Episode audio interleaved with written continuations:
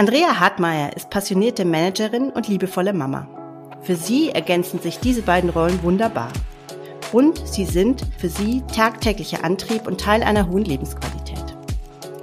Ihre Mission ist es, möglichst viele Frauen in der Doppelrolle als Führungskraft und Mutter dabei zu bestärken, diesen Weg selbstbewusst zu gehen. Wir sprechen heute über den Wert von Sichtbarkeit für die Karriere und welche Rolle Kommunikation speziell für Teilzeitführungskräfte spielt. Hallo Andrea, schön, dass du da bist. Hallo Johanna, vielen Dank für die Einladung. Ja, freut mich sehr, dass du dir die Zeit nimmst. Du bist der Initiatorin von managermama.de, einem Blog rund um das Thema Vereinbarkeit von Managementrolle und Familie. Wie wichtig ist denn das Thema Sichtbarkeit für die Karriere, egal ob in Voll- oder Teilzeit? Ja, mittlerweile spielt für mich Sichtbarkeit eine relativ große Rolle, ähm, was ich tatsächlich bis vor einem guten Jahr überhaupt nicht so bewusst auf dem Schirm hatte. Also welchen Effekt ähm, man damit auch erreichen kann. Und was da für mich ganz besonders wichtig dabei ist, ist, dass ich dadurch eine wahnsinnige Inspiration verspüre. Also es ist gar nicht mal so dieses klassische ja, Netzwerk und ähm, du hast dann vielleicht einen Karrierebooster oder ähnliches. Das spielt sicherlich auch alles eine Rolle oder ist auch ein Effekt davon.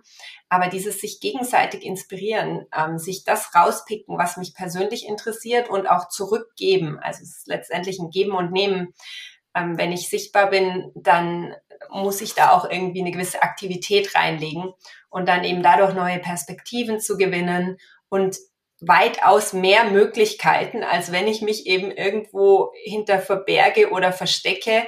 Ähm, ich bin schneller, ich bin qualifizierter unterwegs und ja, dadurch wissen einfach auch andere, was du tust, ähm, was du denkst und können viel schneller mit dir in Kontakt gehen. Man profitiert voneinander. Hm. Wenn wir über Sichtbarkeit sprechen, was heißt denn Sichtbarkeit konkret? Also du betreibst jetzt einen Blog, aber was kann Sichtbarkeit denn alles sein? Also Sichtbarkeit ist letztendlich alles, wo ich zum ähm, Vorschein oder in, in, in Aktion trete oder zum Vorschein komme. Ne? Das kann ein Blog sein, das können soziale Netzwerke sein, ist natürlich gerade im Business-Umfeld bei uns auch LinkedIn ganz vorne dabei. Das kann aber auch sein auf irgendwelchen Panels, das kann sein ähm, im Unternehmen selber, wenn ich einfach vor meinen Kollegen Kolleginnen stehe und eine Präsentation halte. Also das ist wirklich super vielfältig, einfach immer dann, wenn ich nicht das stille Mäuschen bin, sondern mich tatsächlich auch melde. Das heißt, wenn ich im Publikum sitze und Fragen stelle. Ich sage, ich bin da interessiert, ich möchte einfach mehr davon wissen. Also das ist super vielfältig. Jetzt äh, habe ich mir gerade gedacht, wo du so erzählt hast, ja, genau, äh, ist völlig klar. Jetzt gibt es aber trotzdem viele Leute, die das nicht machen oder gerade viele Frauen, die es nicht machen. Was glaubst du denn, was sind denn die Gründe dafür? Was kann einen denn da, davon abhalten, in diese Sichtbarkeit zu gehen? Ja, es sind natürlich dann irgendwo die Rückfragen oder wie reagiert jemand, gerade wenn du sagst zwischen Mann und Frau. Ne? Männer sind da oft einfach sehr, sehr viel unbedarfter, die gehen da einfach locker ran und ähm, es gibt halt das sagt man so oft und es ist einfach so. Es gibt auch keine falschen Fragen, aber es gibt natürlich Reaktionen und die sind halt sehr unterschiedlich. Und ich glaube, wenn man da entweder mal eine schlechte Erfahrung gemacht hat oder vielleicht halt noch zu wenig Erfahrungen gemacht hat, dann traut man sich da möglicherweise nicht so ran. Und diese, diesen inneren Schweinehund auch zu überwinden oder da zu sagen, ich probiere mich da aus. Das ging bei mir auch nicht vom ersten Tag so ratzfatz. Also ich habe zwar als Führungskraft natürlich intern ähm, immer viel präsentiert und extern mal so, ja, wenn ich genau wusste, wo ich mich befinde, auf sicherem Terrain, ähm, dann ja, aber so dieses wirklich reingehen, auch in Neues. Das ist verbunden mit Lampenfieber. Mir wird's immer ganz fürchterlich kalt, wenn ich nervös bin. ähm, oder solchen Dingen. Und das ja, da, da gibt's, da muss es vielleicht sogar einen Auslöser geben, zu sagen, ich traue mich jetzt mal, oder jemanden ähm, im Umfeld, der sagt, komm, du bist genau die Richtige dafür. So, so ein Momentum hatte ich zum Beispiel. Da war eigentlich mein Chef angefragt für eine Panel-Diskussion. Und der hatte dann aber keine Zeit und meinte, Mensch, Andrea, mach du das doch. Ich sag, zum Thema Innovation, das ist gar nicht so mein Schwerpunkt. Halt, doch, doch, doch, du machst es, du. So. Und das, also das war zum Beispiel ein so ein Icebreaker-Moment. Hm und dann lief das ziemlich gut und ähm, es kam gut an, ähm, was ich da zum Besten gegeben habe. Und es war überhaupt nicht viel. Aber so Momente braucht es, glaube ich, da reinzugehen und dass man sich wirklich traut. Da gehört ein bisschen Mut dazu. Ähm, ich glaube aber auch, wenn man da mal so ein bisschen Blut geleckt hat und der Typ dafür ist, dann lohnt sich das in jedem Fall. Ja, total. Das kann ich absolut bestätigen. Also ich kenne dieses Gefühl, das du gerade beschrieben hast, kenne ich sehr gut. Dieses, wenn man sich vorher denkt, oh Gott, was habe ich mir da angetan? Mhm. Und hinterher ist man aber echt happy damit. Ja, absolut. Du bist ja Expertin vor allem für das Thema Kommunikation. Welche Rolle spielt denn das Thema Kommunikation generell oder vor allem mal für Teilzeitführungskräfte aus deiner Sicht? Also warum glaubst du, ist es wichtig? Was kann es konkret bedeuten? Ja, ich weiß gar nicht so richtig, ob ich zwischen Vollzeit und Teilzeit da so richtig differenzieren möchte, ähm, weil prinzipiell dieses Thema Kommunikation natürlich für jedermann eine wichtige Rolle spielt. Und ich glaube tatsächlich auch für unsere Zukunft, in die wir gehen, wird Kommunikation noch mehr ein Schlüssel sein, vorne dabei zu sein. Und ja, in, in Verbindung mit Sichtbarkeit letztendlich. Also Kommunikation und Sichtbarkeit, das gibt sich die Hand. Und das ist für Teilzeit und Vollzeit ähm, Führungskräfte, aber auch jedermann einfach unheimlich wichtig. Der Unterschied bei Teilzeitführungskräften ist, dass die Zeit natürlich knapper ist. Mhm. Und dadurch ähm, müssen wir die effizienter nutzen und ist die Kommunikation vielleicht sogar noch ein Ticken wichtiger, beziehungsweise wie ich kommuniziere. Das ist der wesentliche Schlüssel, denke ich. Und Mm, ja, bei mir kam letztendlich diese höhere Effizienz eigentlich auch automatisch mit den Kindern und mit dem Schritt in die Teilzeit, weil du organisierst dich anders oder du solltest dich mindestens anders organisieren. Ähm, du priorisierst anders, du entscheidest viel schneller. Also es gibt da so unterschiedliche Punkte, die fast schon automatisch auch dazu führen, dass du anders kommunizierst. Und da steckt wirklich sehr viel verborgen, was sich dann andere auch wieder theoretisch von dir abschauen könnten. Allerdings, wenn jemand halt Vollzeit arbeitet, also zehn Stunden mehr die Woche, dann hat er gar nicht diesen Druck. Und da entsteht dann hin und wieder auch eine gewisse Reibung, weil natürlich jemand anders gar nicht so verstehen kann, was hast du jetzt für hm. und auch immer uns irgendwie Zeit genommen, ähm, in einem Meeting beispielsweise, was ist denn jetzt gerade los? Und man muss da einfach anders rangehen. Und wenn du eben Führungskraft bist in Teilzeit, dann musst du dein Team auch mitnehmen, warum sich vielleicht Dinge auch verändern. Also bei mir war das tatsächlich in ein und demselben Team der Weg von Vollzeitführungskraft zu Teilzeitführungskraft und ich habe mich verändert. Ich kann aber nicht erwarten, dass mein Umfeld automatisch das alles so mitgeht. Das heißt, man muss sich da finden, man muss sehr, sehr viel offener miteinander sprechen. Ähm, ja, und dann gibt es natürlich verschiedene Punkte oder Facetten, die ich denke, die dabei dann auch helfen können. Jetzt habe ich gerade so rausgehört, na ja, es gibt so äh, gefühlt so zwei Sorten von Kommunikation. Es gibt einmal die formelle Kommunikation in Form von Meetings oder wenn du sagst, du, du erklärst deinem Team was oder du nimmst dein Team mit und auf der anderen Seite findet ja in Unternehmen auch ganz viel informelle Kommunikation statt. Also der Ratsch am Flur, das Geplänkel vor und nach dem Meeting.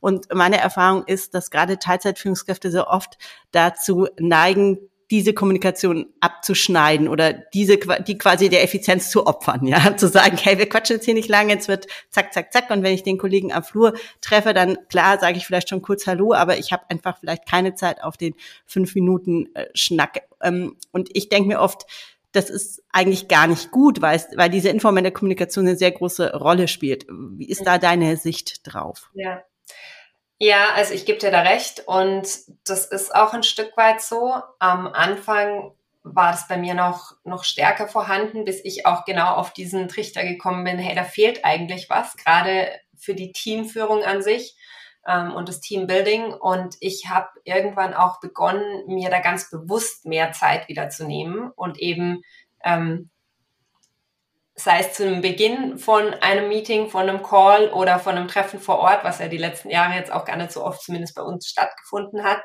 ähm, wirklich Zeit zu nehmen für diesen auch privaten oder ja informellen Austausch letztendlich.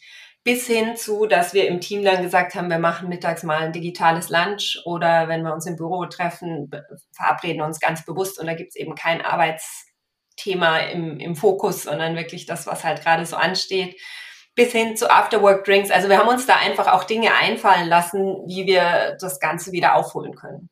Und vielleicht ein Punkt, den ich tatsächlich auch für mich ja recht hoch priorisiert habe, ist das Thema Erreichbarkeit. Wenn du mhm. in Teilzeit arbeitest, je nachdem, wie viele Stunden. Also ich glaube, auch da gibt es übrigens so ein, so ein Mindestlevel. Ähm, Führungskraft in Teilzeit mit 20 Stunden, uh, schwierig. Ich habe mit 25 gestartet, bin dann so zwischen 30 und 35 habe ich mich irgendwie eingependelt. Also 25 ist schon so für mich unterstes Limit, weil sonst kriegst du die Dinge, glaube ich, also aus meiner Erfahrung heraus nicht mehr so richtig unter. Und dann war es aber so, dass ich im Prinzip immer erreichbar war. Also immer heißt, ähm, wenn ich quasi mit meinen Kindern am Fußballplatz stand und mein Team hat gewusst, wenn es total brennt oder dringend ist, dann können die mich einfach anrufen, auch wenn ich im Kalender geblockt bin. Ähm, wenn sie mich nicht erreicht haben, habe ich so schnell wie möglich zurückgerufen, weil wir das eben nur genutzt haben, wenn es wirklich dringend war, sofern ich, sofern es gerade nicht meine Arbeitszeit ist. Und das finde ich als Führungskraft, das war für mich irgendwie so eine Selbstverständlichkeit und hat mich auch überhaupt nicht gestört, weil ich meine, dafür bin ich Führungskraft letztendlich, um da zu sein. Ich habe aber auch andere erlebt, egal ob Teilzeit oder Vollzeit, die das halt nicht bockt, wenn sie in der Freizeit sind oder wenn halt irgendwas ist und da ruft jemand an, dann rufen die auch mal zwei, drei Tage später zurück. Und das finde mhm. ich, das geht einfach nicht. Und das dann verbunden nochmal mit diesem Thema auch ähm, Kalenderpflege. Vielleicht direkt auch schon so ein Tipp. Ähm, man denkt immer, es ist selbstverständlich, aber ich habe angefangen, mir persönlich einen Kalender zu erstellen, in dem alle privaten und alle Arbeitstermine drin sind, wo ich alles auf einen Blick habe. Den habe ich geteilt mit meinem Mann. Also der hat da Einblick, wann bin ich arbeitsmäßig geblockt, ja. äh, wann hole ich die Kinder ab, wann wer bringt wen wann in Sport oder ähnliches. Und den Arbeitsteil habe ich auch mit allen Kollegen und Kolleginnen im Team geteilt, weil das einfach unheimlich viel leichter ist, wenn ich weiß, aha, ja, ne, sie ist da jetzt halt gerade geblockt mit Kids oder ähm, sie fängt heute schon um acht an und arbeitet abends nochmal zwischen, weiß ich nicht, 20 und 22 Uhr.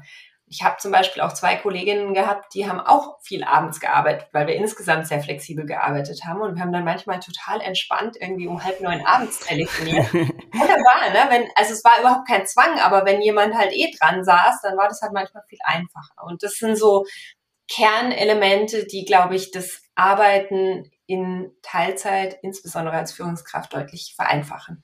Hm. Ich glaube, du, du beschreibst da gerade schon so ganz wichtige Prinzipien auch für gelungene Teilzeitführung. Also diese Transparenz halte ich auch für maximal wichtig. Ich glaube auch, dass gute Absprachen, wie du sie beschrieben hast, wann, wann darf ich anrufen, wann ist das wichtig, so, also dieses Thema äh, Erreichbarkeit, das du beschrieben hast, ist mega wichtig. Und natürlich eben auch, wie kommuniziert man miteinander. Und da spielt auch sowas wie so ein Kalender eine ganz, ganz große Rolle. Also das kann ich nur unterschreiben. Ich habe das ähnlich gemacht. Anders funktioniert das nicht. Mhm. Jetzt hast du schon so ein bisschen, bist du schon so ein bisschen ins Tooling eingestiegen. Hast du denn noch so ähm, Tipps zum Thema Kommunikationstools, die Klammer auf für Teilzeit, Klammer zu, Führungskräfte spannend sein können? Ja, also ich habe tatsächlich so ein paar Dinge für mich herausgefunden, die für mich sehr gut funktioniert haben. Ähm, was für mich ein stetiger Begleiter geworden ist, ist eine Transkriptions-App.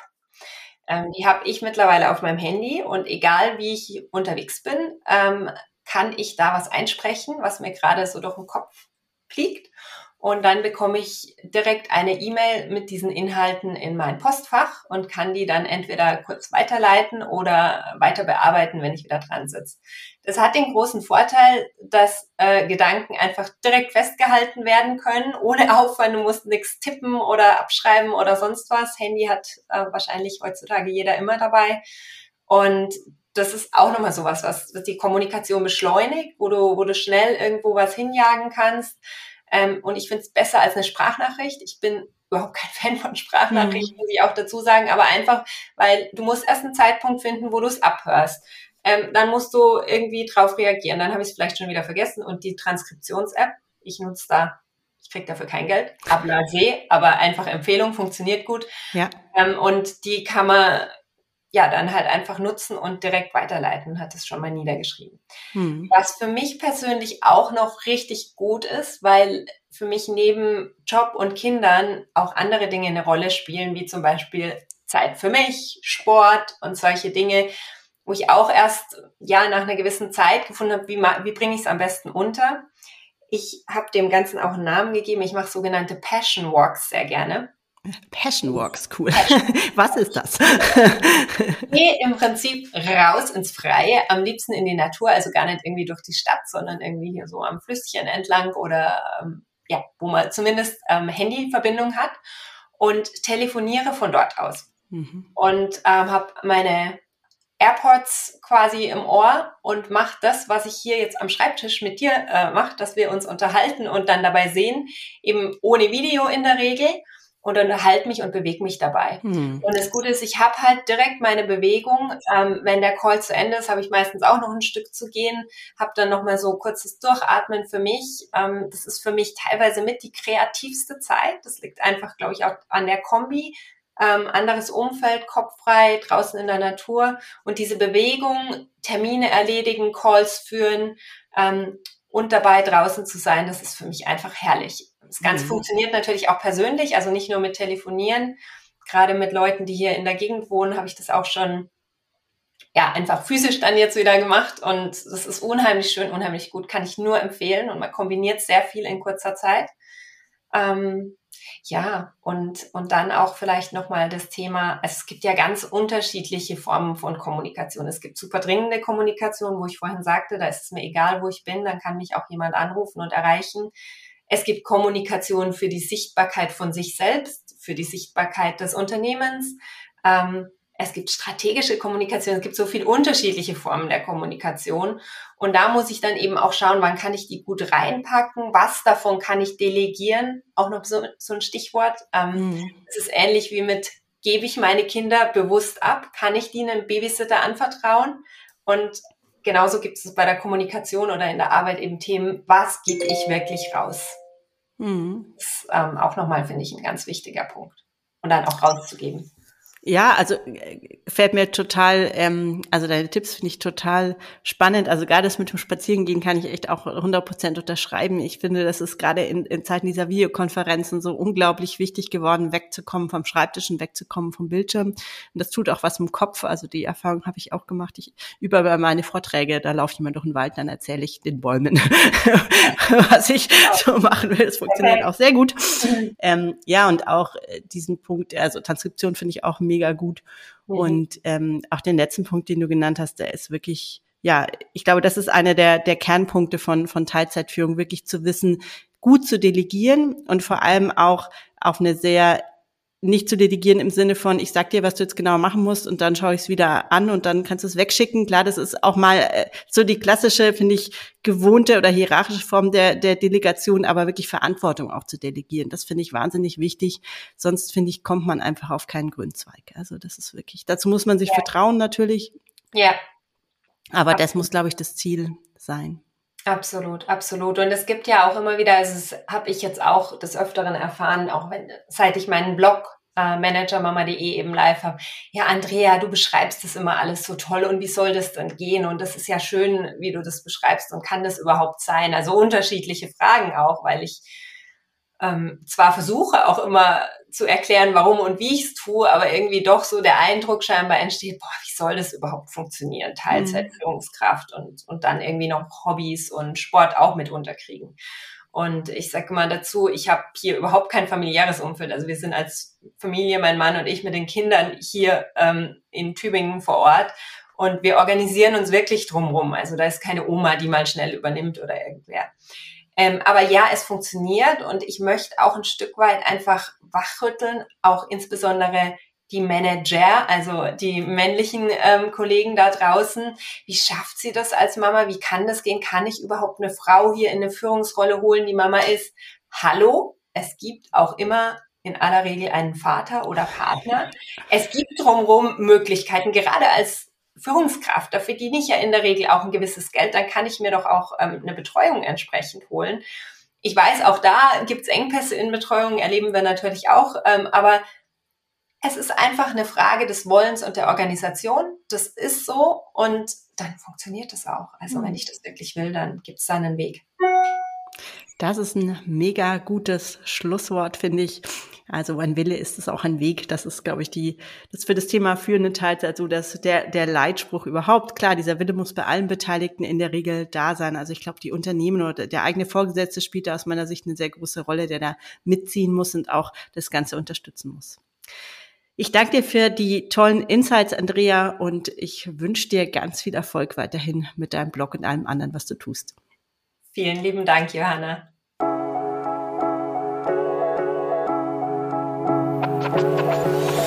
Wenn du ab jetzt regelmäßig Tipps und Wissenswertes rund um das Thema Führen in Teilzeit erhalten möchtest, dann abonniere meinen Podcast und verpasse keine Folge mehr. Und wenn dir eine Frage zum Thema unter den Nägeln brennt, schreib mir gerne eine E-Mail. Die Adresse findest du in den Show Notes. Mein Name ist Johanna Fink und ich unterstütze dich dabei, als Führungskraft in Teilzeit erfolgreich durchzustarten.